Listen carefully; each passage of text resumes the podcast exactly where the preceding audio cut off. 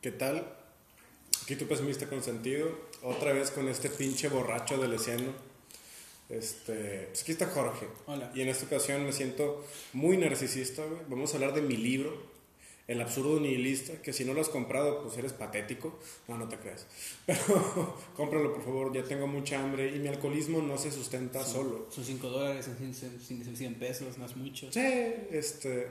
ah, ¿Cómo definirías tú mi libro, güey? Tu, tu libro, no sé, empezaría. Bueno, vamos a plantearnos en el terreno de tu libro, ¿no? Primero, una concepción, digamos, materialista de las cosas, ¿no? Presentas una realidad conforme Dawkins, por, por- por lo menos Dawkins en el evolucionismo. Sí, sí. eh, Stephen Hawking. en argumentos física, claro. Stephen Hawking en la física, eh, Darwin, sobre todo, hay mucho Darwin y todo el origen de las especies, ¿no? Sí, sí, sí, es Eh, muy. Primero, eh, creo que eso es lo, lo principal, ¿no? Eh, centrarnos en una realidad concreta de las cosas. Y después, creo que, si no me acuerdo en tu capítulo número 4, En el 4. empiezas a hacer como que una... Empiezas a discutir sobre la moral, ¿no? Ah, sí, sí, Sobre la claro. moral, güey. empieza, empieza a- Felicidad y a- capitalismo, felicidad, capitalismo. el sentido de la vida. Sí, entonces en esa parte eh, hay como una pequeña separación, ¿no? Podemos entender las cosas objetivamente, eh, conforme a lo primero, ¿no? Ha, sido desarrollo de la evolución. Sí, Y después la segunda parte que es una perspectiva moral de las cosas.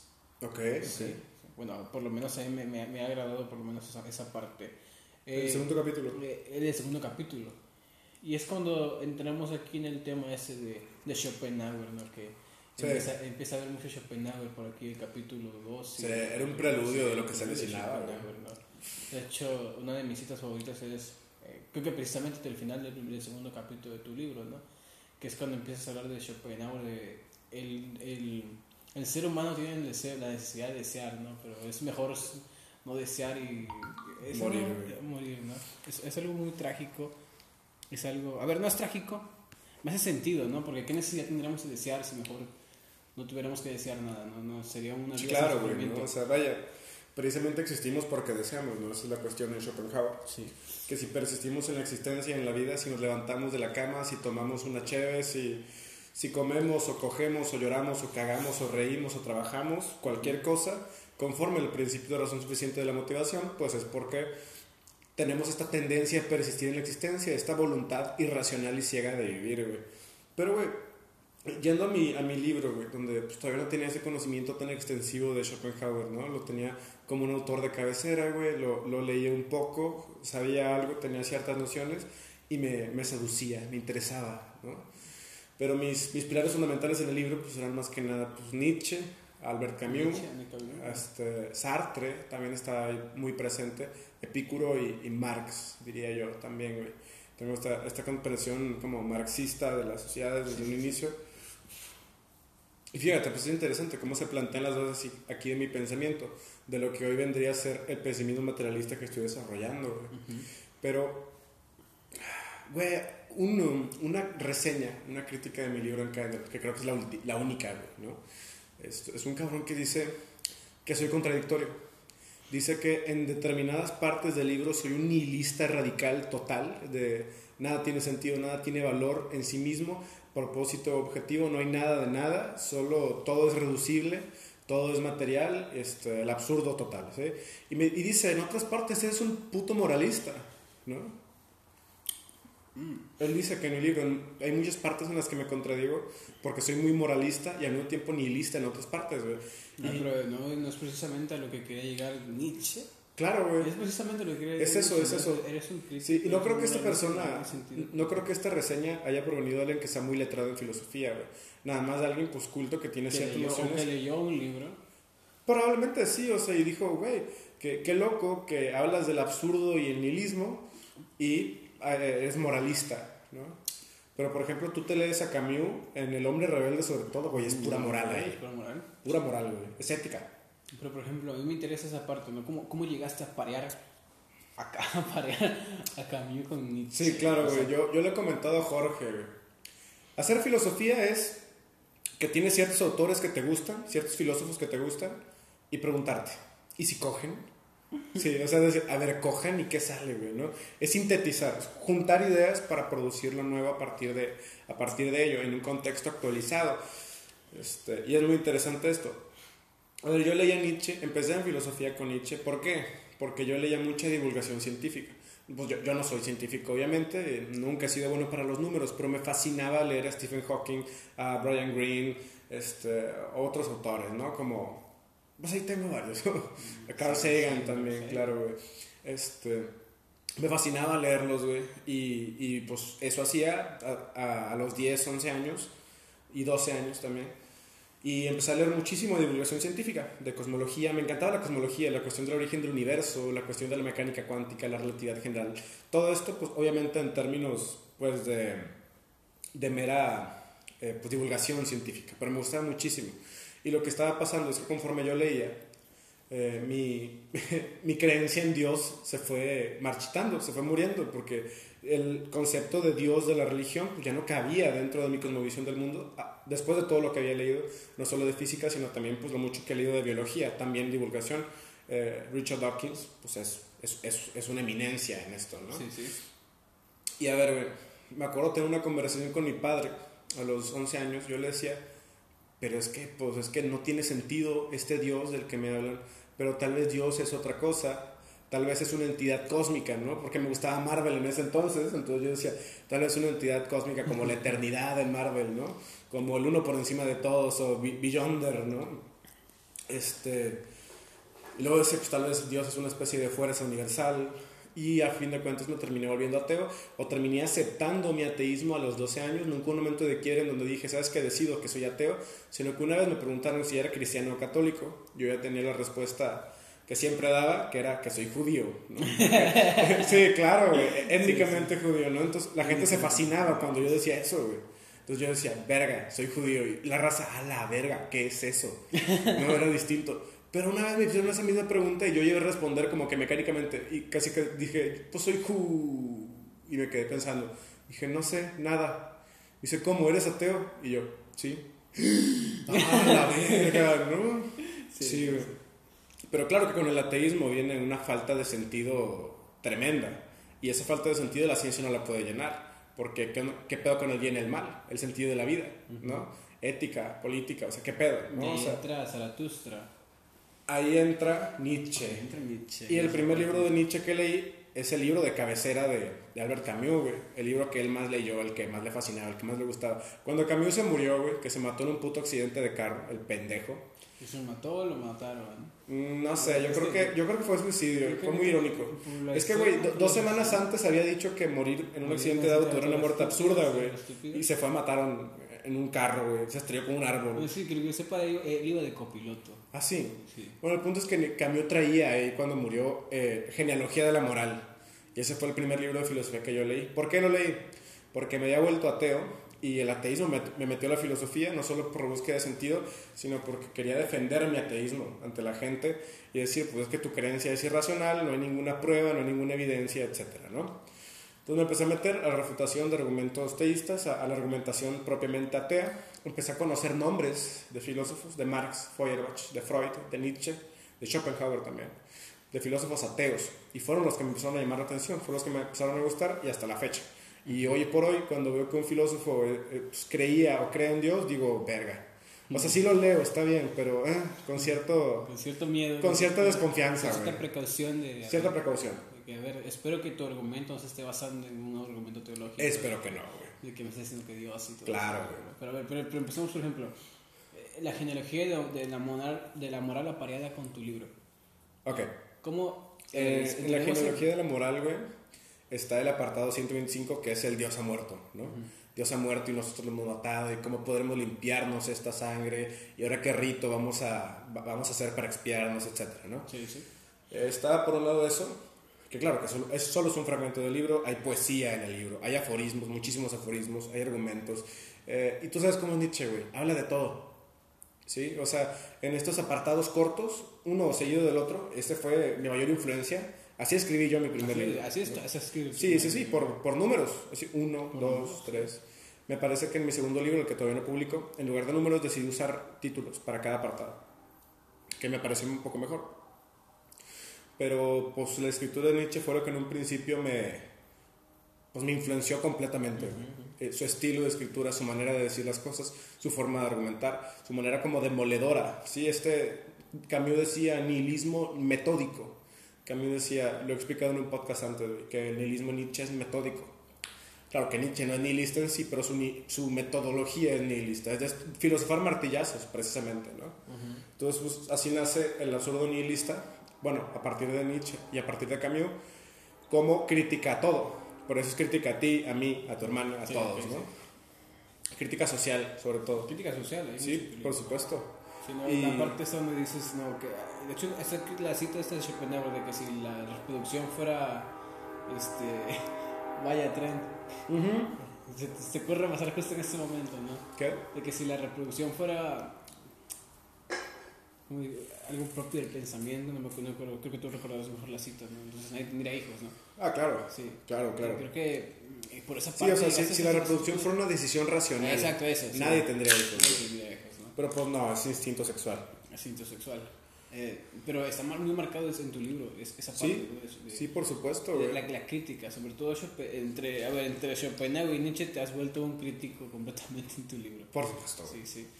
Por supuesto. Y bueno, mi, mi pasión por Nietzsche nace de esto, nace propiamente de lo que es el ateísmo decir, ahora cómo le doy sentido a mi vida. Nietzsche es un autor que seduce, güey.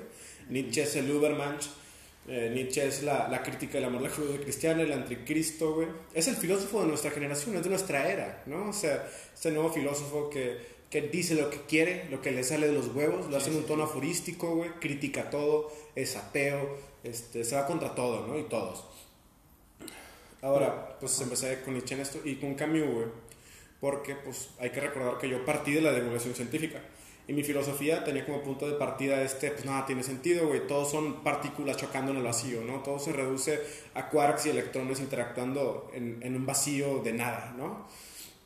Y es todo lo que son los pedazos de carne hechos de moléculas compuestas por átomos, etc. El reduccionismo es el punto de partida de mi libro y la indiferencia del universo, la inexistencia de Dios marca una orfandad, de que pues, estamos solos, estamos aquí arrojados al mundo y todo vale pura pinche verga, ¿no? ¿Cuál es el sentido de la... ¿Cuál es el puto sentido en este contexto de entre Cuando yo, cuando yo supe de la noción de el absurdo, de hablar de lo absurdo en filosofía, y que Camus lo plantaba como un, las grandes preguntas que nos hacemos, quiénes somos, de dónde venimos y a dónde vamos, son absurdas no hay respuesta, ¿no? Porque el universo no tiene sentido, la vida no tiene sentido, el universo es indiferente a nuestra existencia. Es algo que solo es, ¿sí? Esa idea fue la que me llamó y me dijo, wow, esto es, güey. Aquí es, güey. A mí me pareció un hecho científico decir, el universo es absurdo, la existencia en sí es absurda. Y esta noción de Camus, ¿no? lo propiamente de Camus, que es decir, mientras menos sentido tiene la vida, es mejor, ¿no? Y pues claro que este rollo existencialista, también con Sartre de decir, bueno, no hay Dios, yo tengo que decidir qué es lo que quiero hacer con mi vida, tengo que ser mi propio proyecto, etc. Sí, sí. Bueno, a ver, ahora que, que, que, que Hay otra parte de tu libro que es muy interesante, ¿no? Donde empiezas a ser crítica, donde empiezas, a, donde empiezas a dar una propuesta. Ah, claro. y, recuerdo unas, muchas frases acerca de, sobre todo la concepción, primeramente social, que creo que aquí donde se ve mucho a Marx y después la parte ah, la parte familiar no ah, una, mucho una parte de que a la familia educamos, mucho. educamos a los hijos con miedo no de que tenemos que ser eh, tienen que ser ideales no tienen que tenemos que moldearlos no y tú dices no si tienes un hijo es porque lo vas a querer güey es porque tienes que amarlo es porque los vas a desear ¿no? y es algo que recuerdo mucho de tu libro eh, sobre todo igual la, la posición de, de digamos el modelo de hombre que hay en tu libro. Ok. El modelo de, hombre. Eh, es que es un modelo de hombre que piensa. Okay, un modelo de hombre que es un hombre social. no es un hombre individual. Claro, no, no, yo siempre he sido colectivista. Ha sido, y por ejemplo, en esa parte, creo que te puedes hablar sobre la, industria, ¿no? De cómo el ser capital te Sí, lo del capital, sí. Este, el marxismo, fíjate que la influencia de Marx me viene de mi abuelo, güey. Lo cual es bien interesante porque mi abuelo nada que ver con un pinche socialista, pero a él lo educaron. Bueno, mi abuelo es boomer, ¿no? Es la generación baby boomer, no es ningún puto chiste, pues es lo que es. Y él vivió los tiempos en los que el PRI, que era básicamente una dictadura de partido único aquí en México, la dictadura perfecta, pues, eh, pues la educación pública en el PRI pues era muy buena en ese entonces. O sea, te daban desayuno eh, y había propaganda comunista, me decía mi abuelo. El PRI era un partido de izquierdas. Sí, De- el PRI- nació Sí, claro, el PRI nació como güey, Partido Revolucionario Institucional, claro que sí, güey. El, el, el PRI era partido de izquierdas, güey, mi abuelo vivió eso y se le quedaron las ideas izquierdistas. Mi abuelo siempre fue aficionado total de la Unión Soviética, güey. Él vivió mucho tiempo de su, de su existencia, de la existencia de la Unión Soviética. Y, güey, idolatraba a los rusos, a, a- a los soviéticos, güey. Lo- me hablaba a mí de cuando yo era niño, güey. Me hablaba de Sputnik, me hablaba de la estación espacial, me hablaba de los logros, de los avances, del sistema sanitario universal y todas estas cuestiones de izquierda, ¿no? Yo crecí con eso, fíjate, güey. Fíjate. Chido. Yo crecí con eso. Este, fíjate, no me hablaba como tal como de teoría filosófica marxista o de materialismo histórico. Me hablaba de socialismo, me hablaba de la Unión Soviética. Entonces yo crecí con eso. Y siempre he sido colectivista, lo cual es muy raro porque, güey, mi libro conjugo a filósofos tan individualistas como Camus y como Nietzsche con Marx. Y dices, ah, la verga, ¿qué pedo ahí, no? Pero, pues, por ejemplo, Sartre ya es también una suerte de conjugación entre Nietzsche y Marx, ¿no? En sí mismo, que también está muy presente en mi libro, güey. Y es, es interesante toda esta cuestión. Pero tú sí ves mi primer libro muy colectivista. Sí, a ver, no lo veo muy colectivista, lo, digo, lo veo como una propuesta de un hombre que empieza a pensar. Claro. Un hombre que, digamos, digamos un hombre diferente, un hombre no viciado. de- Claro, esta historia que se cuenta al final de cada capítulo. ¿no? Este, se me acaba de ir una, una idea que tocaba. Oh, ok, sí, también creo que te has vuelto muy naturista en el libro. Claro. que sí. En absoluto. ¿no? Naturalista completamente. Completamente naturalista. Es que el naturalismo es uno de los pilares fundamentales del libro. Yo hablo de, en mi libro, pues básicamente es nihilismo, absurdismo, naturalismo, materialismo y reduccionismo. Pero está muy bonito porque, por ejemplo, te- creo que se, se, se nota como tienes una, digamos, euforia por el sistema de producción Sí, y te puedes decir que le hemos hecho mucho daño a la naturaleza. Claro. eso- eso a ver, es evidente, ¿no? Es evidente. sí, porque a fin de cuentas mi, mi libro es como, como todos los libros, es, una manifestación de su época. güey. Sí, y por ejemplo, eh, eh, hay una parte muy bonita que, que, que dijiste, si to- si todos nosotros nos extinguiéramos en este momento, la Tierra no le tomaría más de cuántos, no sé cuál fue. Ah, sí, investigué ese dato. sí. 500 años, creo más o menos, en volver a la normalidad. Sí, Y es cierto, ¿no? sí, sí. sí. Y O sea, vaya, suponiendo que nos desapareciéramos de la nada de la noche a la mañana. yo creo que ahí está la, la, la, la parte, eh, digamos, de camino, ¿no? Eh, la parte del hombre en el mundo. De no valemos nada, de no importamos aquí. Exacto, la parte sea, del hombre en el mundo. sí, sí, claro.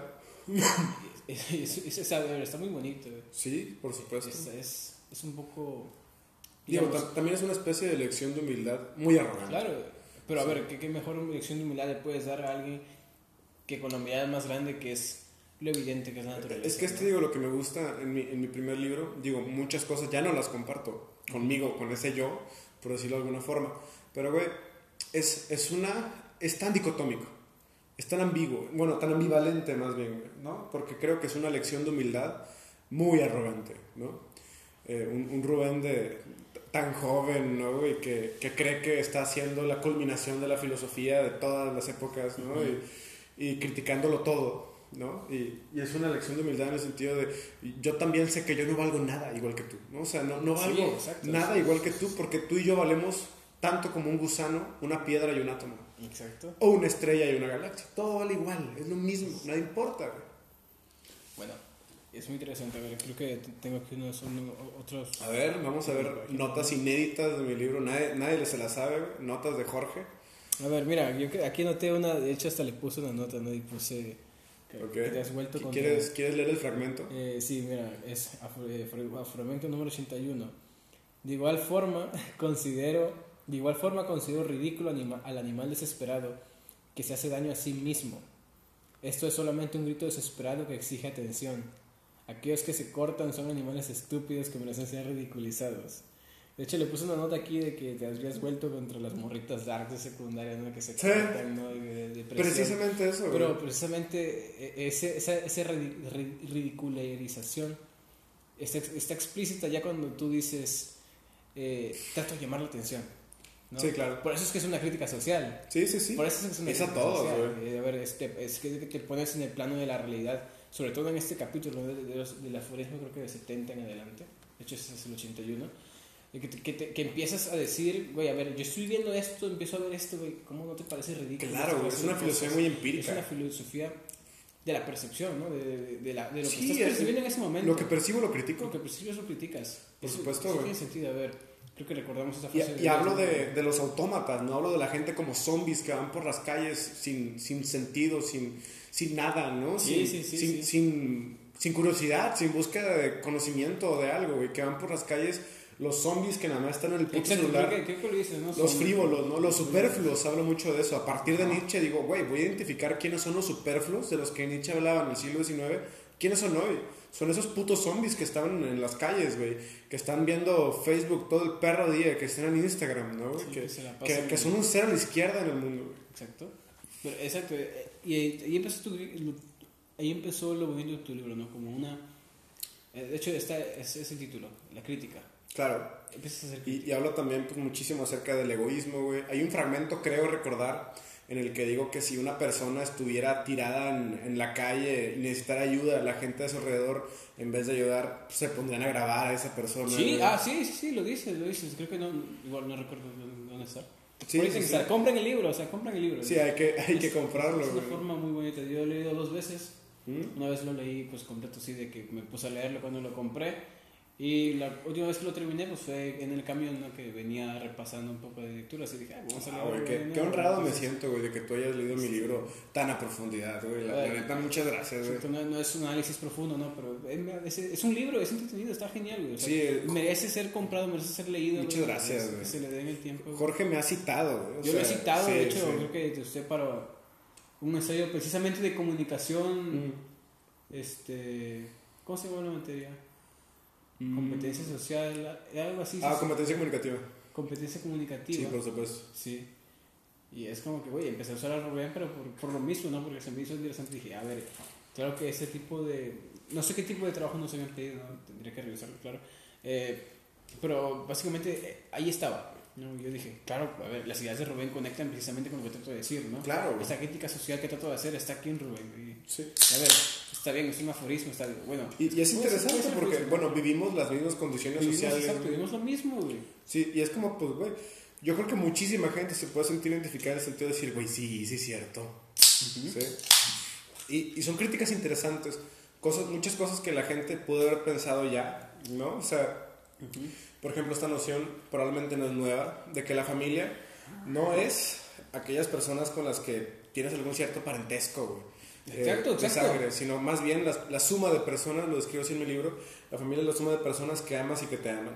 A ver, permíteme, creo que tengo aquí unas, a ver, Unas notitas. unas notitas. Bueno, para empezar, bueno, este, a ver, es que no encuentro alguna que... Dios, a ver, te has vuelto contra Dios completamente, ¿no? Ah, sí, totalmente. Totalmente contra Mi libro Dios. nace como una especie de nuevo anticristo. güey. Sí.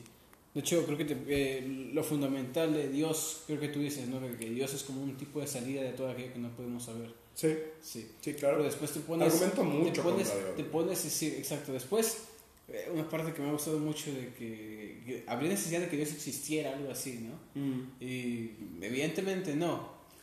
Eh, a ver, como. Digamos, como una evolución antropológica, digamos, pues sí, siempre el, el- el hombre primitivo tuvo necesidad de nombrar las Claro. cosas por Dios, ¿no? De dar una respuesta Sí, por supuesto, a las cosas, ¿no? Pero ahora que cuando tú te pones a sentar a Nietzsche, es de que, güey, a ver, ya descubrimos, ¿no? Como tú dijiste, ya descubrimos esto, ya descubrimos la noción de las cosas. Claro. Y Dios, ¿dónde entra en esta fórmula? ¿Dónde, dónde entra en la concepción de todo lo que, de lo que decimos, no? Sí. Dios muere, Dios se frustra, pero te frustra Dios, te frustra, te frustra mucho. Es que el sí es muy- Te frustra mucho el que Dios todavía sigue presente, a pesar de que... Claro, es que tú, tú lees a Nietzsche, precisamente la Galla Ciencia, Aforismo La galla sí 55. sigue, donde- Dios ha muerto, Dios sigue muerto, ¿sí? Y dices, verga, si Nietzsche ya anunció la muerte de Dios en el siglo XIX, ¿por qué sigue habiendo gente pendeja que le cree en eso? Bueno, a ver, pero por ejemplo, regresando a la Galla Ciencia, recordamos este, el diálogo, el discurso que dio este hombre, ¿no? El de busca un hombre. Sí, claro, sí. Busca un hombre. Pero Sí. a ver, la, la parte creo que fundamental de tu libro, eh, que, que empieza cuando este hombre dice, ¿quién nos dio permiso de nombrarnos Dios sobre, sobre todo aquello? A- a- algo así, puede Por supuesto. frase, ¿no? La estoy parafraseando por la... por supuesto. ¿Quién nos dio permiso? Ese es, ese es el punto. Y Claro. ahora tu, tu perspectiva es que, güey, a ver, muchos siguen diciendo que Dios está vivo, ¿no? Pero otros, a pesar de tener el permiso que se concede en ellos, no hacen nada, Sí. ¿no? y el mundo se vuelve una... Claro que, fíjate que también mis, mis otras grandes influencias, obviamente, y es en el libro se refleja mucho, pues son est- estos pensadores del nuevo ateísmo, se le llama, el, el ateísmo militante. Precisamente Richard Dawkins, Daniel Dennett, Sam Harris y Christopher Hitchens. Me inspiraron bastante. Y fíjate que no es que haya leído mucho sus obras. A Dawkins sí lo he leído mucho. A Hitchens también le- he leído varios libros suyos. Sobre todo tengo muchos libros suyos digitales que los compré. Todo pendejo los compré porque pueden ser gratis en PDF. Este, eh, particularmente me gustó de, de Hitchens, su último libro. Un libro póstumo, se llama Mortalidad. Ok. Es un libro que escribió mientras luchaba contra el cáncer. Es un gran libro. Y una frase que particularmente amo de ese libro, la quiero compartir en este momento, pensé en ella, güey. Em, no, soy no, no tengo un cuerpo, soy un cuerpo. Dice Hitchens, esa es la verdad materialista, que es desagradable, ¿no? Porque él, luchando contra el cáncer, se da cuenta de esto, ¿no? Yo no tengo un cuerpo, yo soy un cuerpo. Sí, sí, sí. Y, güey, es pesadísimo. Pesadísimo, es, es pesadísimo. muy fuerte, güey. muy fuerte. Pero a ver, Hitchens, Dennett, Sam Harris, Dawkins, vi, güey, no sé cuántas horas de debates de estas personas habré visto yo, ¿no? Eh, sobre todo Richard Dawkins, su manera de argumentar. Sam Harris, güey, Christopher Hitchens es un orador impresionante. Daniel Dennett es un filósofo a toda regla de, de la contemporaneidad, filosofía de la mente, grandes, grandes pensadores, ¿no? esta retórica, esta argumentación. Y sobre todo, esta idea de decir, la religión es un puto cáncer, ¿no? Es, es un mal en es el un mundo. mal, no, mal. Que, a ver, es- Pero no es de, ay, va, hay que respetar, o sea, yo no creo, las personas que creen está bien. No, güey, no. O sea, la religión provoca cosas horribles hoy, y lo ha hecho a lo largo de toda la historia, y lo va a seguir haciendo si no la detenemos a la verga, ¿no? Entonces, es este alegato de, güey, mi, mi libro es una manifestación de ateísmo militante, ateísmo del siglo XXI, ¿no? Podríamos Ok. decir. Y fíjate que luego, y es esta idea de, eh, lo he comentado contigo, güey, del zeitgeist, lo- contigo y con, con este pinche Víctor, güey, vato, después, mucho tiempo después de escribir y publicar mi libro, me di cuenta de que algunas de las tesis que yo enuncié en su momento son similares a las de Bruno Latour o a las del realismo del siglo XXI, el nuevo realismo, sin que yo los conociera de ninguna forma. Y es esta tesis de Bruno Latour de decir, güey, somos, somos uno con la naturaleza, o sea, la, la distinción entre ser humano y mundo no existe. Nos estamos destruyendo nosotros mismos al destruir el mundo, ¿no? Este, está mal empleado el decir, estamos destruyendo la Tierra, no es cierto, nos estamos destruyendo porque somos un conjunto, güey. Y bueno, en- del nuevo realismo esta noción del reduccionismo, del reducir, de todos son átomos chocando en el vacío sin rumbo, güey. ok. Sí, sí. Y son, son grandes tesis, ¿no? O sea, yo influenciado quizá más por científicos que por filósofos en mi primer libro, más por grandes divulgadores como Dawkins, como Hawking, ¿no? De hecho, si tú recuerdas, todo todo el sexto capítulo es cosmología, güey. Sí, Es sí, ex- sí. explicar Es- diferentes teorías del origen del universo. Biología, sobre todo. Biología también. Biología. Pero el último capítulo es pura cosmología. es, es esta noción del multiverso, güey, que, que es una gran influencia también para mí, güey, el multiverso en, en la física teórica.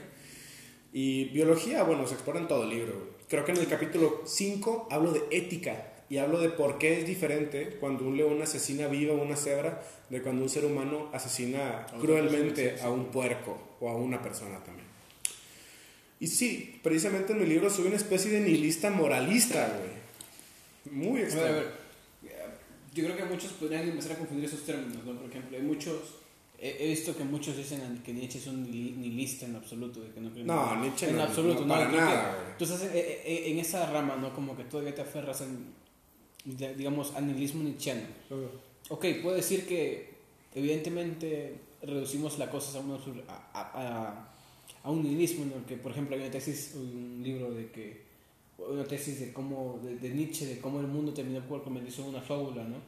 Sí, En el claro. que, mm, sobre todo, Pues justo estoy escribiendo de que- ahorita de que un- libro corto, ídolos, güey, del que te comento que, este, ajá. que se parece mucho a mi primer trabajo, güey. Pero, por ejemplo, en eso, en eso que tú dijiste que, que Nietzsche delata, que el hombre al no tener nada digno de ser deseado, pues quiere la nada. Sí, Precisamente la prevención de Nietzsche es que, a ver, soy un crítico, güey. claro. Y Nietzsche se volvió un crítico. Sí, Fue- sí. Y podemos leerlo hasta en su biografía. Pero- pero hay que distinguir, ¿no? tiempo, Entre- ¿no? Eh, tu necesidad de no querer la nada, yo creo que está, no, no en absoluto con ser un nihilista, delatamos un, tú delatas un nihilismo al estilo de Nietzsche, como te lo digo. Claro. Sí, no, es un, no es un, no es un nada, es un hay. Claro, es algo. Es un no soy, es un absurdo. Sí. Eso, lo- eso lo te dice, es un absurdo, pero Es un absurdo. soy absurdo, no me queda otra salida. Sí, ¿no? sí, sí, no, no tengo más. No tengo más. Es ¿no? lo que soy. Es lo que soy. Por supuesto. Sí, sí, sí. Y pues en, en esa parte es tú. Es que creo que hay que, hay que dividir, ¿no? Hay que distinguir entre la crítica en el sentido kantiano y la crítica en el sentido nietzscheano. Para Kant, crítica no es negativo, no es destructivo. Es, eh, es totalmente super light, güey. Crítica. No, exacto, a ver.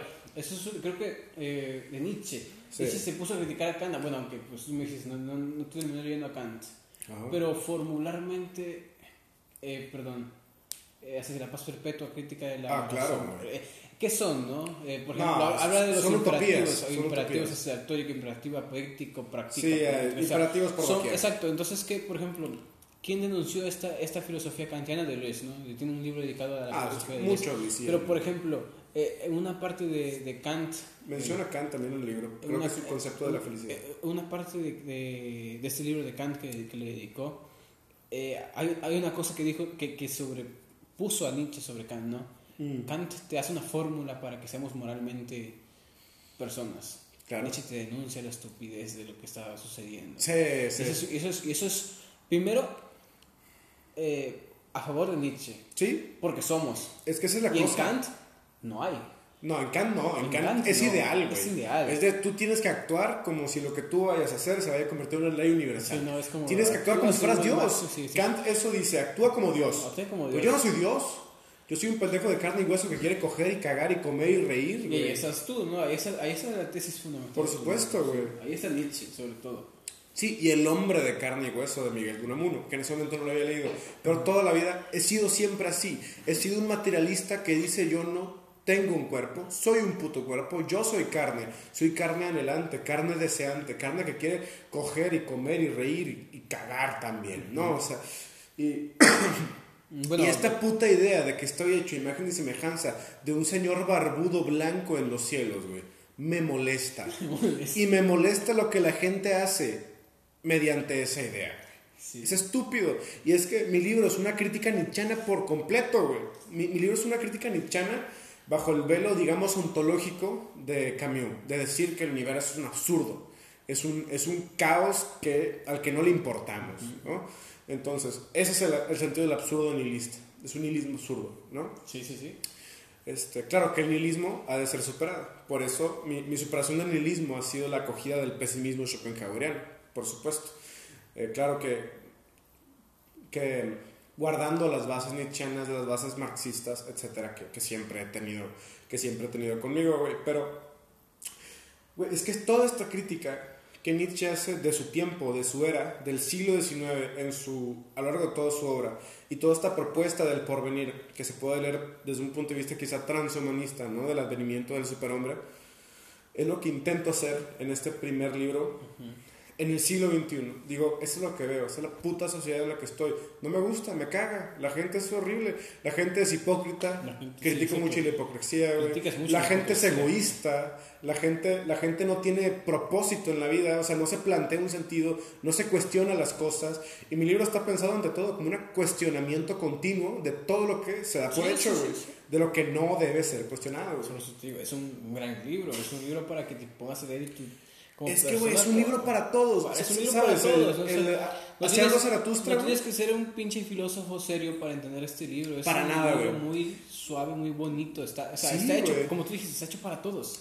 Es que No, cuando Nietzsche escribió Hacia algo Zaratustra y dijo, este es un libro para, para nadie, o sea, para todos y para nadie, algo así dijo.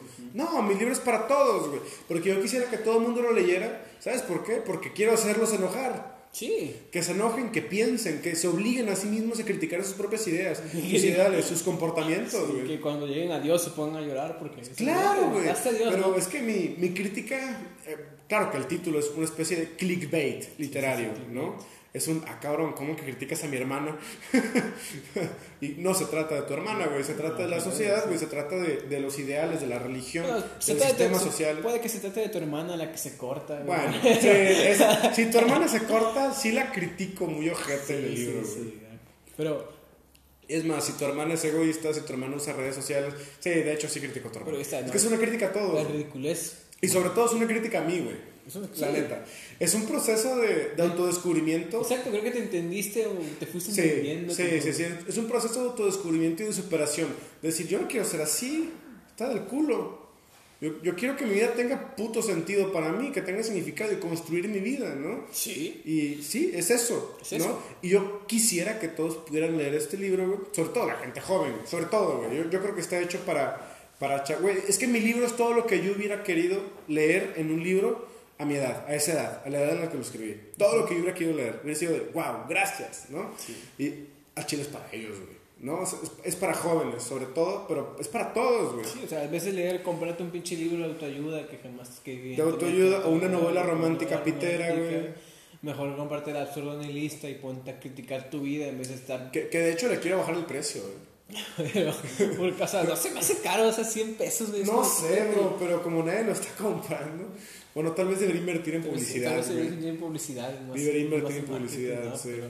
Sí, Pero, pero, eh, son 100 pesos, o sea, sí. no te duelen 100 pesos así. No, güey, pero es que me gusta, me gusta mucho como ejercicio de reflexión y de cuestionamiento sobre todo. güey. Y no es que no es que mi libro sea toda la verdad, ¿no, güey? No, es, evidentemente es un no, ejercicio pero es un ejercicio de, de crítica, pensar, ¿no? Es un ejercicio de pensar, güey. Es un ejercicio de- de- Exacto, es un ejercicio de pensar. Y de cuestionar, güey. De cuestionar cosas que la gente dice que no hay que cuestionar, como Dios, el Estado, la familia, el sistema, ¿no? Bueno, a ver, por ejemplo, a ver, en tu libro, ¿no? Hablas de la, de la flexibilidad en la, en la aprehensión de la vida, de nuestra vida, ¿no? Sí, Te pones a hacer epícuro. sí, claro, claro. ¿no? Hablo del concepto de la felicidad, de si Sí, es posible o no. Ese concepto de la felicidad, ¿no? Probablemente no es una de las cosas que están más fuertes en tu libro, pero, pero pues podemos entenderlo, ¿no? Pero tú, en ese momento, ¿cómo defines esa felicidad ¿no? Del libro? Tu, tu utopía felici- de felicidad. A ver, que la veamos pero base en los argumentos que dices, ¿no? Pero, digamos, a una flexión humana de, a ver, ¿cómo, cómo puedo hacer yo mi vida un poco más? Verga, güey. No me acuerdo cómo defino la felicidad en el libro, güey. Es que, a ver, de lo que me acuerdo es lo siguiente. Me puse un recuento de varios filósofos de lo que han pensado acerca de lo que la felicidad es. Cito a Kant y, pues, obviamente a Nietzsche, a Schopenhauer. Cito a, no sé si Platón. Cito a Aristóteles, Sí, definitivamente. Aristóteles, sí, ahí Eh, la felicidad estoica. Cito a Epicuro. Yo soy muy... Yo, en, en ese libro soy bastante epicurio, güey. Cito el tetrafármaco. Y pues precisamente hablo de... Me parece que hablo precisamente de hacer... De, de hacer las cosas que nos dan sentido, que, que llenan nuestra vida de algo, ¿no? Que nos gusta, ¿sí? Este, no recuerdo precisamente qué es lo que habré... Me parece que la, la cuestión de la felicidad está en el capítulo tercero, ¿no? Sí, a ver. A ver si lo checamos. Pues aquí tiene. Aquí tiene. Tenemos el libro. el ¿no? libro, sí. No, está en el capítulo, eh, capítulo cuarto. Ah, sí. Sí. Sí, ah, sí. acá está, mira, tetrafármaco. Ajá. Yo lo tengo como una nota. Ah, no temas a los dioses, no temas a la muerte. Doloroso es fácil. A ver, creo que aquí lo has dicho, ¿no? A ver. Afri- Entre el aforismo 155 y 159. Bueno, sí está. Sí, es una parte muy, muy dedicada. A ver. Pero es epicurio. A ver. Como dices, bajo mi punto de vista, el epicureísmo es la mejor forma de alcanzar la felicidad mediante una filosofía. 156. Si bien hemos dicho que la vida es dolor, existen en la vida momentos felices, espontáneos y de poca duración que hacen de esta algo bello. La vida consiste en disfrutar las ocasiones, momentos felices que esta misma nos ofrece. Epicuro nos enseña que debemos tratar de, de- tratar de que haya tantos momentos felices como se pueda, que los momentos felices son instantes en los que no hay dolor ni sufrimiento. La verdadera felicidad es aquella causa, cuya, aquella cuya causa no conocemos, estamos felices solo por estarlo y sin saber por qué. Verga, güey. Es Schopenhauer. Y Schopenhauer, ¿no? Y 57, que igual es muy bueno. La felicidad real no debe estar bien fundamentada o justificada. Debe ser lo que es, un impulso humano, biológico y químico. Es, es lo que es, exacto. Sí, claro. Objetivamente es lo que es, ¿no? Es lo que es. It is what it is. Eh, tra- se traduce en una emoción, un pensamiento, una de forma de actuar que te hace, como ente individual, sentirte bien, sentirte alegre. Y aquí está lo bueno, ¿no? Sin embargo, eso es una hora de preguntarse de una buena vez si vale la pena ser feliz. Claro, güey. Sí. O sea, ¿a- ¿quién se ha cuestionado eso? Claro que vale la pena, ¿no? Pero ¿quién se lo cuestiona, güey? ¿De verdad es tan importante alcanzar la felicidad? ¿Tiene algún sentido ser feliz? ¿Y qué está, qué está lo bueno? Te diré que la felicidad, igual que el amor y todos los sentimientos humanos, es solamente resultado de reacciones electroquímicas en el cerebro, que son provocadas por los estímulos que desencadenan la producción de endorfinas en gran cantidad. Reduce la felicidad a nada, a un simple estímulo, a una reacción. El ser humano se reduce a estímulos y reacciones. Bajo mi visión objetiva y reduccionista naturalista del mundo. Mi visión objetiva, güey. claro que sí, güey. Todo es sencillamente absurdo. El universo le es indiferente a tu existencia y a tus sentimientos. Al universo no le importa si tú sufres o no si eres feliz o no lo eres. No hay propósito ni objetivo. Sin embargo, ¿qué importa? Esta es lo bueno, ¿no? ¿Qué, importa? ¿Qué importa? Es que ese es, yo creo que es el punto central de mi libro. ¿Y qué está? ¿Significa que esto no podemos o no debemos ser felices? Por supuesto que no, ¿no? solamente significa que no importa y que no tiene valor trascendental. No solamente podemos elegir si somos felices o miserables, estamos condenados a decidir. Claro. Estamos condenados a decidir, nadie lo hará por ti. Así que, dada la, ausencia de propósito en la misma existencia y dado que nada importa relativamente al universo frío y caótico en el que vivimos, ¿por qué no elegir ser feliz? Podemos vivir nuestras vidas hundidos simplemente en la miseria o podemos simplemente tratar de ser felices tan pronto como sea posible. Ahí está, ¿no? Estás, primero, lo real, lo objetivo y lo propio. Sí, sí, sí, por supuesto. Lo real, lo que es. Lo que es. Lo objetivo, pues evidentemente. Claro, ¿Cuál es el objetivo? No, pues somos animales que tienen reacciones. ¿Y lo propio? Pues claro. Nuestra felicidad, güey. ¿Qué importa, güey, si lo Es que no importa. Ese es el punto. Es el punto de Camus, ¿no? Ahí está Camus en mi libro, ¿no? Güey, no importa. Y eso no importa, ¿sí? O sea, ¿qué? Debemos ser felices. Claro. Reducirla. Pero fíjate, güey. es, es una lectura súper, súper, súper fenomenológica, súper subjetiva, súper personal, porque siempre me ha pasado, y yo sé que muchos se identificarán con esto. ¿Y por qué lo sé? Pues porque yo sé que no soy un puto pendejo especial, sé que, pues, no mames, son generalidades, güey. Justo cuando te das cuenta de que estás siendo feliz en un momento, déjate serlo, güey. Como que lo piensas y lo destruyes. Claro. Se, te resbala de los dedos. Justo estamos hablando de esto, güey. Estoy pasándomela muy bien como ahora, güey. Y pienso, verga, espero que dure. Y se acaba. Y se acaba. Valió verga. Entonces por eso mi libro digo, güey, no entiendes la felicidad, vívela, güey. Vívela. Vívela, cabrón, ¿no? O sea, la felicidad, pues es un momento de goce y ya. Sí. Y déjalo ser, ¿no? Y, y también tengo esta noción. En el libro es un apartado que mucha gente me lo señala y me dice, ah, te mamaste, ¿no? Digo, pues la vida es un plato. Haz de cuenta que este es un restaurante. Un cabrón llega y te pone enfrente un plato de mierda. Hay una montaña de mierda, de cagada en el puto plato que te ponen enfrente. Y te lo tienes que comer todo. ¿Y por qué te lo vas a comer todo, cabrón? ¿Por qué no? No mames, mejor no hacerlo. Mejor no vivir. Pues porque dentro de esa mierda hay unos pocos pedacitos, güey. Que valen demasiado la pena, güey. Pero que es lo más delicioso que vas a probar en tu puta vida, güey. Güey, Tienes que comerte la mierda, tienes que escarbarle para encontrarlos, güey. Pero están ahí, verga, están, ahí. Están en la mierda. Y es lo que hace que la vida valga la pena. Para mí eso es la felicidad. Esos momentos de simplemente soy feliz. Y no lo puedo describir, no lo puedo medir, no es objetivo, no es observable, güey. Soy feliz, lo estoy sintiendo. ¿Y, y qué? Claro que es una reacción química en el cerebro. Sí, sí, sí. Es como Pero, güey, no lo describo, lo vivo. Si en este momento te meto unos ISRs para que seas feliz. Sí, sí, sí, te vas a poner feliz, ¿no? Vas Por a... supuesto, güey. Y eso, eso digo, es objetivamente lo que es, ¿no? Cuando tenemos sexo, pues... Sí, sí, claro, güey. O cuando estamos chingándonos unas cubas bien a gusto, güey. Sí, por supuesto. Eso es la alteración de la, de la conciencia humana, ¿no? Sí, la alteración de la conciencia, güey. Cuando te chingas una pizza, pues también se libera. El cero recompensa de estas conductas. Ok, el objetivo ya está, güey. Pero la felicidad, ¿qué? Pues, güey, pues sé feliz. Sé feliz. No pienses en eso. Bueno, eso es también, esa parte, es una de las buenas partes de tu libro que toca, ¿no? De que, que si los imbéciles podemos ser felices. Es uno de los pocos fragmentos como de medio esperanza, ¿no? Es un libro muy, muy pesimista. Yo no me identificaba como pesimista en ese entonces. Creí que era nihilista. Güey, creo que siempre he sido un pesimista, güey. Pero en ese libro yo era un pesimista más radical de lo que hoy soy, güey. Creo, güey. ¿Crees? Güey. Yo creo que sí, ¿no? Sí, creo es que en ese capítulo... En ese capítulo estás muy he sido como que, verga, pinche vida vale la pura verga. Es que en ese capítulo del libro donde hablo de la felicidad y concluyo con algo esperanzador y digo, tú puedes ser feliz. Pues, ¿sabes cómo empiezo el siguiente capítulo? ¿Te acuerdas? Mm. Pero como quieras ser feliz no vale verga. ¿Sí? O sea, así empiezo el siguiente capítulo, güey. Y es como, wow, güey. Aunque el final del libro, vaya que es esperanzador, güey. Porque ya no hubo otro capítulo, güey. Qué triste. Creo que se acaban, son seis capítulos. ¿no? Sí, son seis es, capítulos. es un libro muy breve, o sea, Ujú. es comprarlo, cómpralo. Sí, güey, pues espero que Es más, en este momento, estás escuchando este podcast, ve, vete a Kindle, busca el azul de lista, crítica a tu hermana. el absurdo nihilista, güey. Sí, y ahí lo vas a ver, Rubén, así, Así es, güey. y ya lo compras. Primer libro, Tú lo lees, lo a disfrutar, se, se va muy rápido, Claro que sí. no es una lectura pesada. No, para nada, ¿verdad que no, Es muy güey? ligera, es muy ligera O sea, lectura. es que realmente creo que cualquier morro de 15 años lo puede entender. Sí. Creo que sí. güey. Hasta, O sea, digamos fácil. hasta de 13 si no es... Si, si, si. Si Bueno, no es- si, si no es si un leído pendejo, algo, güey, güey. si no es un pendejo. Si güey. es un pendejo, lo entiende como hasta los 10, ¿no? Ah, bueno, un niño muy listo de 10, claro que sí lo lee, Bueno, güey. sí, es, es muy listo. Sí. Para ser de 10 sí tendría que ser muy listo. Sí está, sí está cabrón.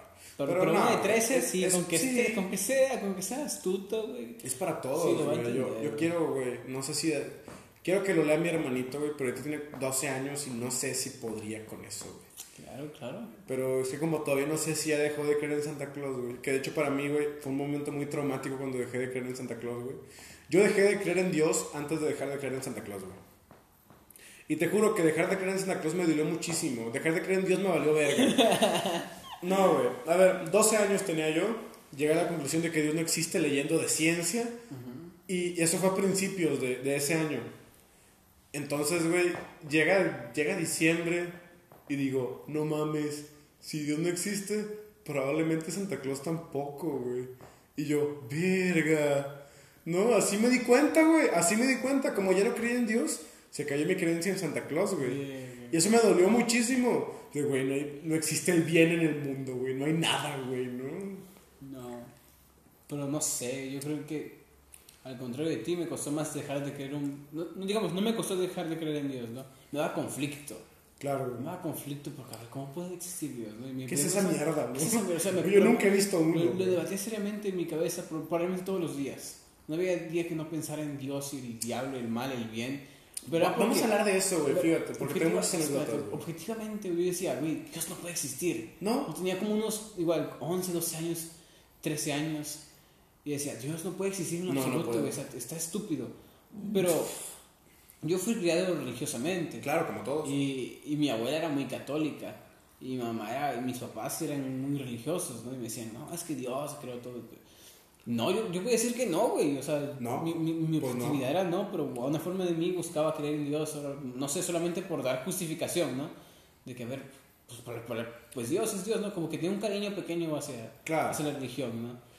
Pero decía, no, no, no puede existir, güey. Y te lo ¿Qué juro, me, eso, me cuestioné un poco, güey, pero Claro, dije, güey. después dije, ah, pues es estúpido creer en Dios, güey, no, no, no, no, no Pues vale es la tonto. pena, ¿no? Sí, sí, sí, sí lo es. Eh, este, el tema de Santa Claus y todas esas cosas, como a los, no sé, antes de salir de, de, secundaria, de primaria, ya sabía que no existía. ¿no? Ok, Como ok. que qué estúpido, ¿no? Sí, ok, me tardé. hasta- Sí, sí entiendo hasta que me tardé, güey. Hasta de tercer, creo que en tercer grado ya era como que, güey, un vato que te trae regalos y se mete por tu chimenea, güey. A ver, güey, pero yo sí tenía fe en Sí, Santa este- Claus. eso es lo o sea, bonito. Santa Claus era más Dios No. para mí que Dios. Y, y- y yo recuerdo, por ejemplo, estaba en la primaria, no me acuerdo en qué grado. Estaba un vato así de que, mira mi carta para Santa Claus, y güey nos dijo, güey. Y otros vatos llegaron, un, un vato que era, digamos, un vato bien troll, así, bien grande y gordo, así, dijo, güey, pero Santa Claus no existe, güey. Y el vato, ¿Qué? no, güey, pero Santa Claus me va a traer mi regalo, güey. Claro, Se güey. empezaron a discutir, y le dije al vato, "Ey, güey, no le digas eso porque probablemente el vato está muy feliz viendo que, que Santa Claus le va a traer un regalo, güey. Y es su felicidad, déjalo. Ya, pues. Es que sí, pinches morros pendejos, güey. sí, Crueles. Son güey. crueles, o sea, exacto, los pinches Como morros yo con los cristianos. Como tú con los cristianos. Probablemente ellos están muy felices creyendo que rezan y alguien los escucha, pero no, yo quiero que sufran. es, es, es broma, güey. Es broma, güey, pero... Pero, pero es que fíjate, la primera vez que yo supe, como, a ver, conscientemente, supe, entre comillas, de la existencia de Dios. Eh, yo, yo tengo una, una prima tía medio rara, está raro, pues mi- mis papás se casaron muy jóvenes, güey.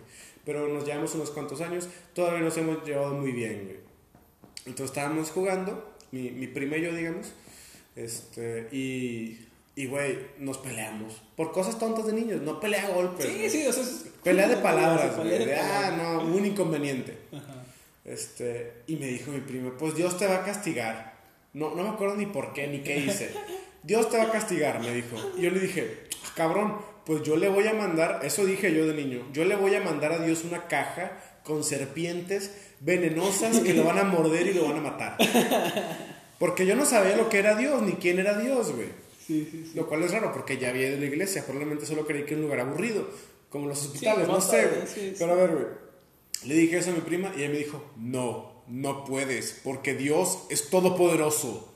Y yo, ¿cómo, güey? Que Dios todo lo puede. Y yo, ah, cabrón, un ser que puede hacer todo. Y hizo, sí, y Dios todo lo sabe, sabe lo que estás pensando. Y Dios está en todas partes. Y yo, verga, güey. Y tu verga, puto Güey, miedo, güey. me sentí tan pinche aterrado, güey.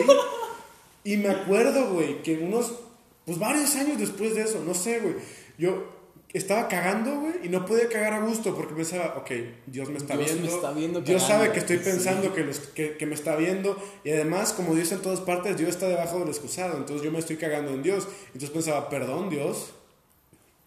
Y luego, no sé, güey, empecé a explorar mi cuerpo, güey, del niño y la verga. me masturbaba. Dios, y no podía dejar de pensar, güey, Dios está viéndome, Dios está conmigo aquí. No mames, güey, Dios para mí era una especie de acosador de mierda, güey. Y yo, perra verga. Pero como quiera, pues tenía esta noción de, bueno, al, al menos Dios me da sentido de vida y la verga. Pero después como que a los 11 años que te digo que empecé a dudar y luego a los 12 fue de, no, pues no, no, Dios no existe. Y pues nada más. Sí, nada más. sí. Te digo que no me dolió mucho, güey. Maté a un vato que ni siquiera existía, qué chido. ¿no? Sí, sí, claro, güey. Sí, sí, sí. Pero en retrospectiva, güey, de niño sí me, güey, sí me generaba pedos, güey.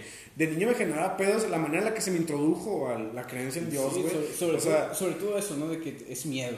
Primero es miedo, primero Dios es como un castigo. miedo, güey, es un castigador, es una mierda. Y luego ya me di cuenta de que no tiene sentido que exista y yo, mm. O sea, no nada más no, tiene, no hay ninguna evidencia de que existe, sino que es imposible, güey. Y yo, verga, bueno. Pero lo que sí me dolió, güey, es que supe que Santa Claus no existía, güey. Eso sí me dolió bastante, güey. Porque Santa Claus para mí representaba de, güey, qué chido, un cabrón barbón, bien desinteresado, güey, que le llevaba felicidad a los niños, a todos los niños, porque yo creía que a todos los niños, ¿no? En Navidad, yo decía, güey, wow. te pones a pensar, güey, si mis jefes son, ¿cómo se llama? Los que me traen regalos. Probablemente un morro que sea pobre y que iba en África y todo eso. No, Verga, regalo, sí, claro, güey. Era como que, esa cosa sí me lo, sí me lo- sí pensé hay, hay niños en África que se mueren de hambre en Navidad. Sí. Mierda, güey. Sí, bueno, si ves las estadísticas y ves que Sí, esa 25 mil niños se mueren de hambre al día, te das cuenta de que 25 mil niños se mueren el 25 de diciembre, se No, mueren en Navidad. güey, Que se vaya a la verga Santa Claus, güey. Que se, no mames, güey. que se vaya a la verga Que Dios. se vaya- a ver, si Dios existe, güey, que se vaya mucho a la verga. Al Chile, mire, a ver, güey, si Dios existe, y esto lo puedo decir especialmente porque soy judío, porque es un mensaje que se encontró en el campo de concentración de Auschwitz. Si Dios existe, va a tener que arrodillarse ante mí para que yo lo perdone. Y yo añado, si Dios existe, no solo va a tener que arrodillarse ante mí, me la va a tener que mamar. Es que imagínate, y güey. me la tiene que mamar muy bien. Ponte en ese puto concepto, güey. Eres un judío en un campo de concentración que crees en Dios, güey. Puta madre, güey. Güey, ¿por qué me madre, abandona, no? ¿No?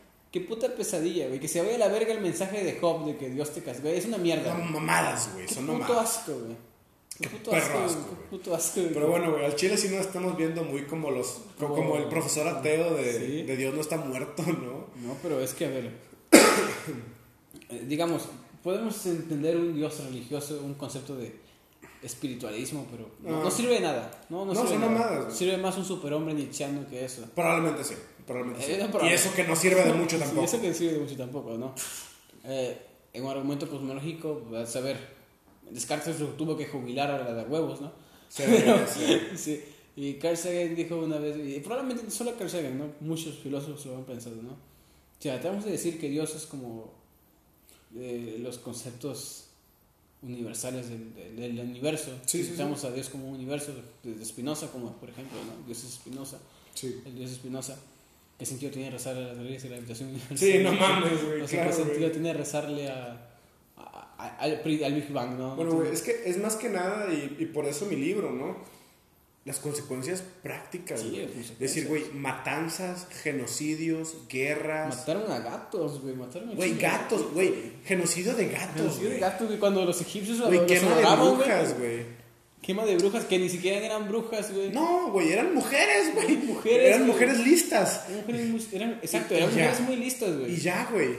Y, güey, o sea, todo lo que hizo, se hizo en nombre de Dios.